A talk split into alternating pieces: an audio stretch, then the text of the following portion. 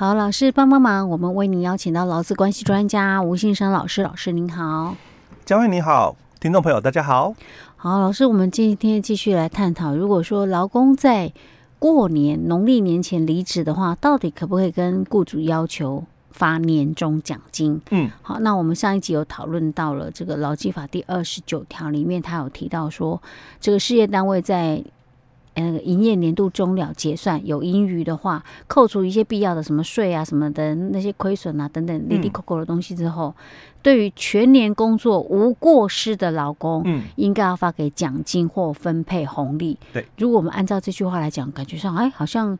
可以哦，好像可以要求那个雇主发给我们年终奖金。假设我去年一整年都有在工作，嗯，都有就已经在工作了哈，没有过失嘛，没有被记过嘛，哈，好像是这样，对不对？但是老师又解释了一个奖金，这个奖金它其实并不是专指年终奖金，对对，好。那劳基法那个施行细则第十条里面，它倒是有讲说奖金是有指年终奖金哦，嗯、但是它又不是单指年终奖金，欸、对对，他还有指其他奖金等等了哈。嗯、OK，我们今天继续来讲这个话题。好，那我们接着哦就要来探讨这个工资的一个议题哦。嗯，那我们上一集里面我们有把劳基法的这个二条三款哦，嗯、跟细则第十条的一个部分啊、哦，简单的说了一下哦。那在我们劳基法二条三款里面哦，其实它涵盖了两个要件哦。第一个要件就是这个工资哦，就是劳工因为工作而获得的报酬。那这一个要件指的就是劳务的一个对价性哦。这个可能当初哦，你们劳务双方哦，在一开始的时候所约定的一个对价关系哦。那之后你们任职以后，你可能有其他的这个奖金津贴，或者是其他的这个。因为这个非经常性的，呃，应该应该讲是经常性的一个部分哦，而产生的一些费用哦。好，那这些费用因为属于我们讲的哦，经常性给予啊，所以它也是算就是工资的一个部分啊。是。那这个经常性给予到底是什么？嗯。所以老基法的母法没有去再说明了。那我们在细则。做了一个补充哦，所以就在我们细则第四条，所以他很清楚的表达了这么一件事情。他说，本法二条三款所称的其他任何名义之经常性给予，系指下列各款以外的给予。所以代表的意思就是我细则第十条这些东西嘛，那不是经常性给予。哎，对，好。这些不是哦，嗯、那这些以外的哦才是。才是嘛。啊，这些不是这样，这些就不能够就是非工资喽，对，就是非工资。细则第十条的科目就是非工资喽，嗯、所以就会有这么一个认定嘛，嗯、我们就产生这样一个认定误会了哦。嗯、好，所以以前哦，我们常常把年终奖金就认定是非工资，因为细则第十条有它，对，它有讲说奖金，然后它是指年终奖金。嗯那就是指它是非工资，哎，它是非工资喽。那我们就会被这个框架给框住。哎，细则有它嘛？对啊，所以它就是非工资才对啊。哦，但是我必须谈的哦，那个我们的劳基法比较大哦，因为它是施行细则嘛。哦，我们啊，问题是劳基法里面他没有讲到年终奖金，哎，对，他没有讲到哦。那我们是法律优惠原则来谈的话哦，那。细则抵触我们的劳基法母法，那就无效嘛。哦啊，他有抵触吗？问题是 母法里面讲没有讲到年终奖金。哎，对，所以这个又要回到我们对工资的一个定义里面，从早期到现在一直争议不断。嗯，那早期的部分就我刚刚强调了，在劳基法二条三款里面，它有一个就是规，就是我们的认定要件哦，有两个。第一个要件就是它必须是一个劳务对价，嗯，哦，就我们刚刚讲的，劳工因为工作而获得的报酬，对。那第二个要件，它是一个经常性给予，嗯，好，所以早期常常在这个地方产生了争执。既然是讲要件，两个要件，那应该就两个都要具备才叫做工资，嗯，哦，这是在早期的时候，实物上跟学者哦产生的一个。第一个冲突点，嗯，那两个都是才是工资，那加班费就不是了。加班费，我看它是劳务对价，没错啊，对，是我工作的嘛，你给我的嘛。经常性，我如果常在加班，那应该也算吧？啊，可是不一定常常有加班。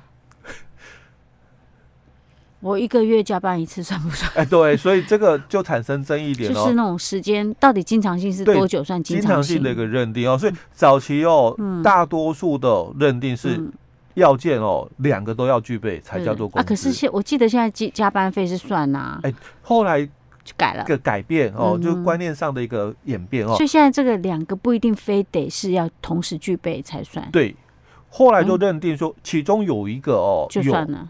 其中有一个有就可以了，因为加班费它是劳务对价，对，所以它就算。但是它虽然没有具备经常性哦，但是它是劳务对价哦，那就算哦。OK。但是后来又有一个争议出来了，什么争议？就劳委会他有一个解释令哦，他讲说这个交通补助费哦，那只要是这个劳雇双方哦约定好，那雇主是基于哦，就是说按照每个员工哦这个距离。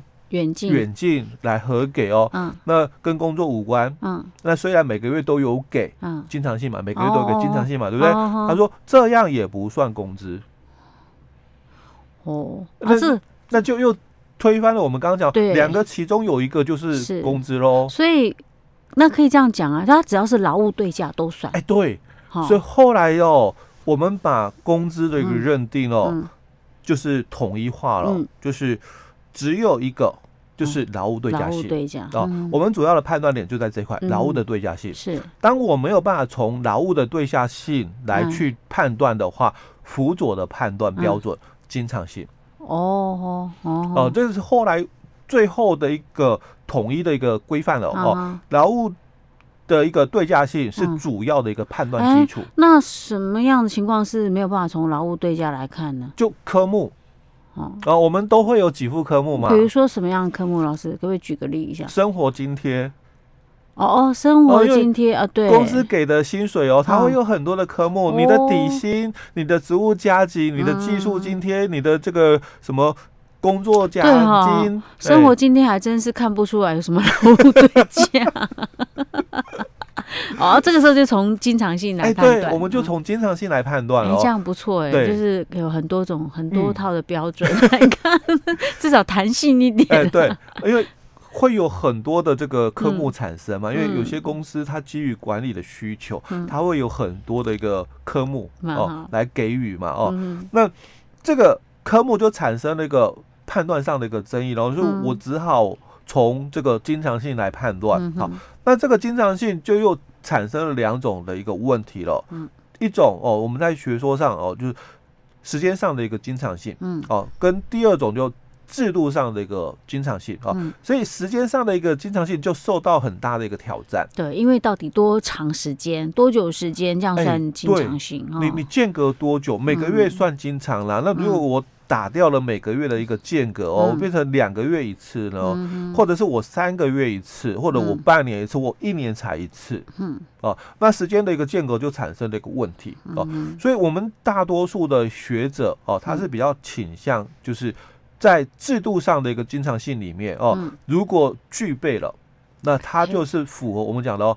经常性给予哦哦是，那因为时间上真的是比较难有一个统一标准，对，去去判定说，那你要间隔多久？嗯哦，你要间隔多久的一个问题。哎，那如果说制度上的经常性，那可像有些公司每年都有年终奖金啊。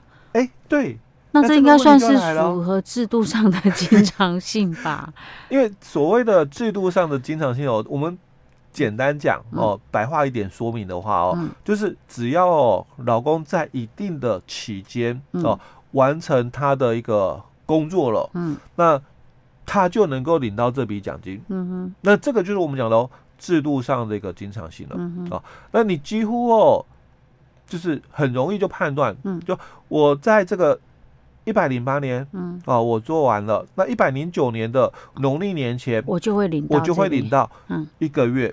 或两个月的年终奖金，嗯，哦，那一样哦。我做完了一百零九年，嗯，那我在一百一十年的这个农历年前一样哦，我就是会领到一个月或两个月的年终奖金。是，所以这个如果假设是这样的话，嗯，那这算工资哦。啊，这是工资喽，制度上的一个经常性，甚至有些公司我们在上一集有提到嘛，那新人来的嘞，哈。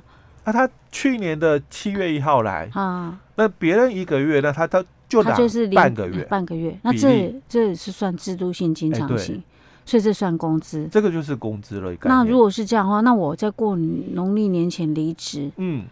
啊，除非他有约定说，我领这笔钱一定要是在职身份，所以他在制度上就会有这么一个约定在喽啊，就我啊，他可以这样约定说，那你一定要在职才可以领吗？嘿。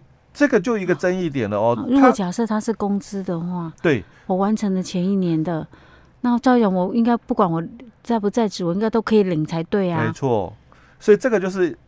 接下来要探讨的哦，嗯、那其实因为年终奖奖金哦，嗯、它的一个发放的一个标准跟方式，在法律上没有强制的一个规定哦，嗯、所以基本上就由劳雇双方去协商。嗯，那既然是协商，如果我们已经有约定好了，哎，好有约定好一定要在职的话，那才有在职才能够领喽。那这个就产生那个争议的，那我这样子抵触，哎，他的劳资争议的一个部分，我要再切割了，就是说。